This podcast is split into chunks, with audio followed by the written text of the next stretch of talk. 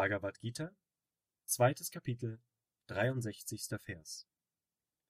Aus Ärger entsteht Täuschung, aus Täuschung der Verlust der Erinnerung, aus dem Verlust der Erinnerung die Zerstörung der Unterscheidung.